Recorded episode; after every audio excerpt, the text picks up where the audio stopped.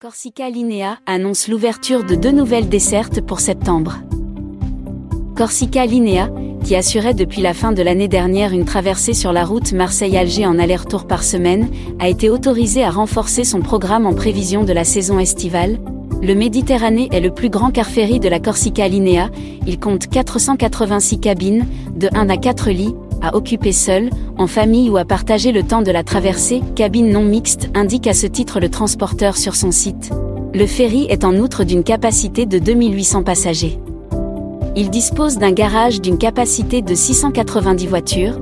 Le jeudi 23 juin, Corsica Linea a annoncé sur sa page Facebook que ce légendaire bateau assurera deux dessertes le mois de septembre prochain sur la route Marseille-Alger-Marseille, deux dessertes dont les places sont déjà ouvertes aux réservations, a indiqué la compagnie dans son annonce.